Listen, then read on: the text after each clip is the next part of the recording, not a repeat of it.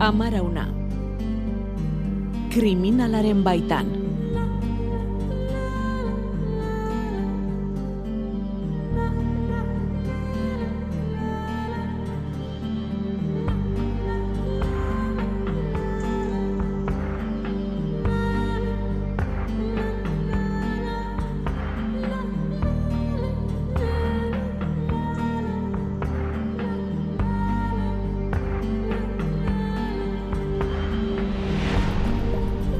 Debi Jerga kriminologoa egunon. Egunon gorka. Aurreko atalean aipatu zen egon, uste baino gehiago direla, adin txikiko kriminalak, eta zuk hori esan eta egun gutxira izan dugu Castroko gertakariaren berri. Ez? Ustez bere ama hilduten amasei eta amairu urteko anaien gertakariaren berri. Mhm. E, EITB.eus barra amarauna atarian entzun dezakezu, eh? aurrekoan debik kontatu ziguna, e, zergatik egiten dituzten horrelako gauzak uste baino gehiagotan, adin txikikoek.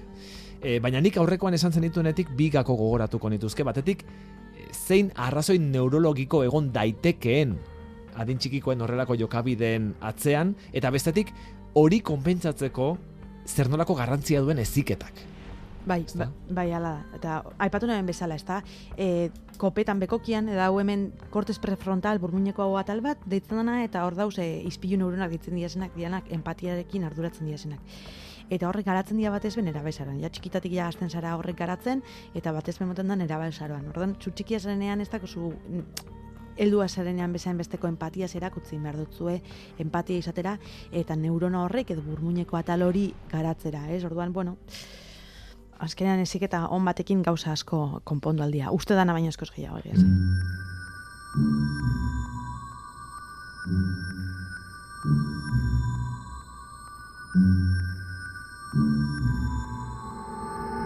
Guri horrelako kasuek otzikarak eragiten dizkigute, eta otzikarak eragiten dizkigu hemen mai gainean dugun beste datu batek.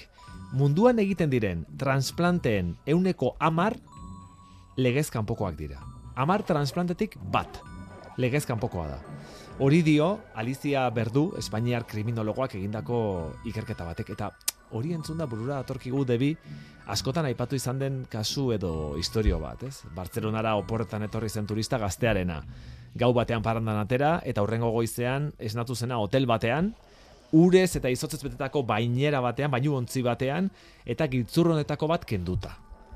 Horrelako gauzak sinestu egin behar ditugu gertatzen dira ala, ala iriko nairak dira. A ber, gertatu gertatzen dira, baina horrek ez da nahi esan e, beldurra pasatu behar dozunik. Alde batetik modus operandi ez delako izaten, adibide horretan izaten dena bezala, ez? E, organo trafikoan inguruko bo, e, modus operandi ez da horrelakoa. Eta ez, esako behar e, garrantzi handirik ez, ez garrantzirik ez dakolako, edo delitu larri bat ez dakolako, baizik eta biztanle oiari kaletik zenean ez da hori pasoko izatzuna. Askoz, probabilitate askoz handiagoa da lapurtua izatea, organo trafikoko biktima izatea baino. Orduan, e, esako beldurrik euki behar. Ez da, estadistikoki horren esanguratzua beste modus operandi batzuekin alboratuta, ez? Organu trafikoa behatzen duen Organs Watch erakundearen arabera, urtean, amabos mila eta hogei mila giltzurrun artean saltzen dira legez kanpo. Euskal Herrian gertatu da inoiz horrelako kasuren bat. Betu nigorrik egonez sententzia bila eta ez topau. E, Behintzat, resoluziorik ez topau. Baina igual salaketaren bat edo e, egon alko zan. Ala eta be, Espainiar eta Frantziar kasuetan bai ematen da. Ezki kontuen euki behar dana da, organu sareak mundu osoan, ze, or, oza, organo trafikoko sareak mundu osoan zehar e, ematen diala. Orduan, ona heldu leikela. Eta horren adibide bat da legedi bera. E, Espainiako zigorkodeak bai barne biltzen dau organo trafikoaren delitu bat. Osa, de, konkretuki da, e, zigorkodeko onda berrogeta amasei biz e, artikuloa. Eta hor delitu hor espezifiko hori existitzeak esan nahi dau, existitzen dela. Ez dut uste ardura handia izan behar danik gure herrialdean hor- hori, baina Osea, existio existitzen da. Hmm, Esan duzu Euskal Herrian ez dagoela epairik, horren inguruko epairik, baina esate baterako Espainiar estatuan 2008an Polizia Nazionalak desegin zuen organo trafiko sare oso bat. Bai, eta hau oso kasu interesgarri iruditzen xat, e, hau urten zan argira, emakume, biktima zan emakume batengatik e, Espainiarra, eta eskinitzoien gibelzati batengatik e, berrogei mila euro. Eta zan, e, gibelzati hori zan Libiako alkate batentzat. Eta, bueno, nik uste dute hau oso garrantzitsua dela ikustea, ze, zelako egoeran zeuen emakume hau, iru semalea bat zeukazen, egoera ekonomiko prekario batean zeuen, baina ikusten duzun bezala ez da lehen bainerako adibide hori. Ez da ni parrandan urteten ez da horrengo egunean giltzurrun bat falta isat. Baizik, eta beste erabateko modus operandi eukitzen dau delitu mota honek, ez da? Mhm. Eta zein da modus operandi hori? Ba, normalean izaten da, biktima zaurgarri, zaurgarri eta aprobetxatzea. Nik harremantzen dut e, derrigorrezko edo behartutako prostituzioari. Ez da e, pistola bat jartzen dut buruan, ez, aprobetxatzen nahi zure egoera zaurgarriaz, zure bai sozialki, zein legez, legearen arabera, zein egoera ekonomikoaren arabera, eta horretaz baliatzen naiz, ba, aterat, ba, bueno, ba, produktua ateratzeko, mm. ez? Baina kalean drogatu, baitu eta organuak lapurtzen dizkioten gaztearen historia bezalakoak benetakoak dira. Bai, benetakoak dira, baina behitu, eske, hau da, punto, honetarako nik eh, nahi dut aztertu gauzat puntu interesgarri bat, esaten dana, nune ematen da eh, organo trafikoa, ez zein herrialdeetan emuten da organo trafikoa. Ba, mundu osoan zehar ematen da organo trafikoa. Pasatzen dana da, biktimak direla herrialde batzutakoak, trafikanteak direla beste herrialde batzutakoak, eta erosleak direla beste herrialde batzutakoak. Orduan emuten da.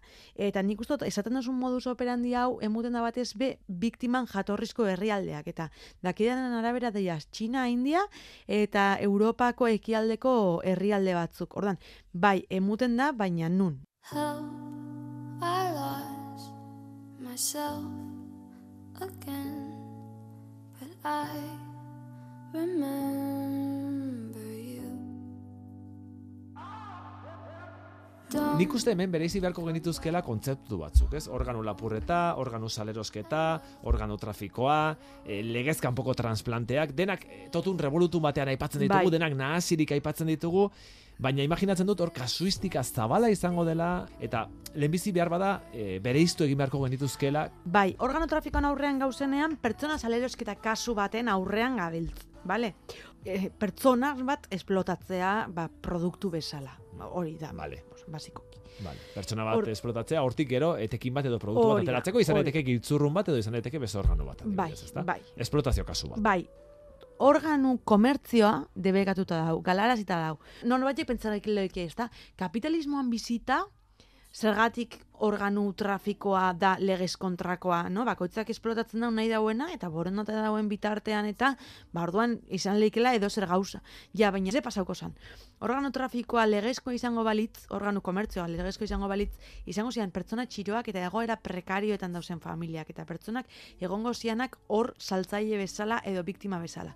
Orduan niri iruditzen xat, dausen egoera zaborgarrian dausela, neiz eta eurak borondate saldu biktima izaten jarraitzen dauela. Baina askotan organo ateratze horiek ez dira borondatezkoak izaten. Lapurretak izaten dira, organo lapurretak. Bizirik dauden pertsonei eta hilda daudenei ere bai. Oin sartuko nahi zapora legea salduko eta purtsu bat, ez? Aipatu dutena. Zigorko onda berrogeta masai biz artikuluak asatzen dau, ba organo trafikoa zer dan. Eta bere izten dauz, organu hori pertsona bizi batetik datorren, edo hildako pertsona batetik datorren.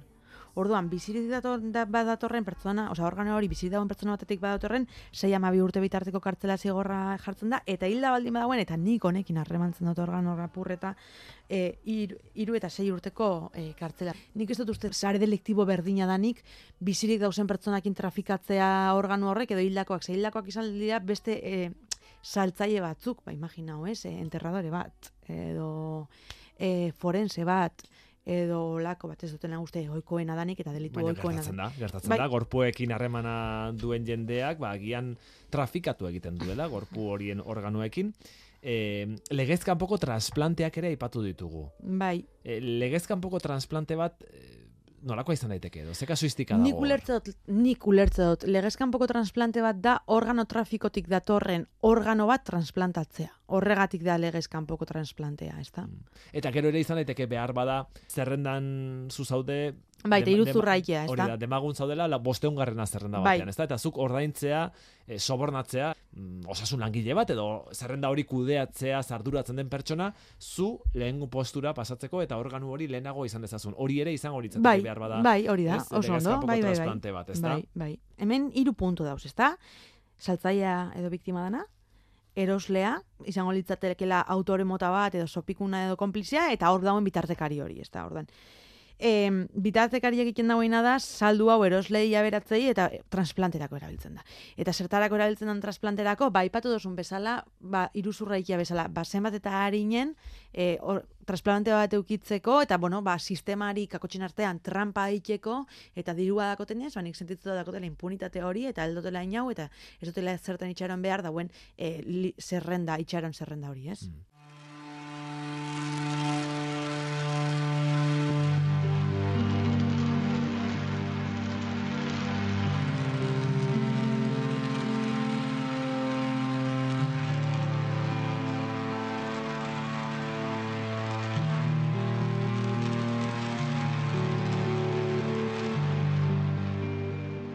Badago merkatu beltz bat, badago eBay bat organoak saldu eta erosteko?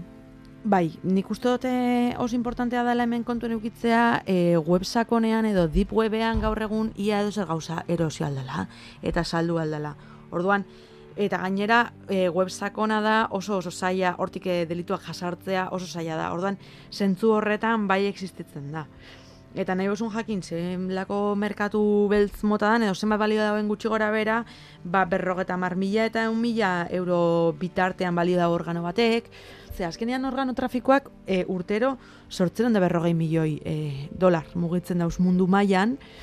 Eta, bueno, me bai e, ustote interesgarria dela ipatzea, ze organo izaten dian normalean, eta izaten dira bagiltzurnak, gibela, birikak, bihotza, orokorrean horrek izaten dira e, trafikatzen dira zen organoak. Ordaintzen den diru hori joaten da organoaren saltzailearen gana, edo beste merkatu beltz batzuetan pasatzen den bezala bitartekariak geratzen dira eta kinik handienarekin. Bitartekariak geratzen dira, argi dauz, azkenen esan dut dena, saltzaileak biktima dira, eta konsideratu behar dira biktimatzat, ze dauzen egoera da oso, osea, muturreko egoera bat da nik uste.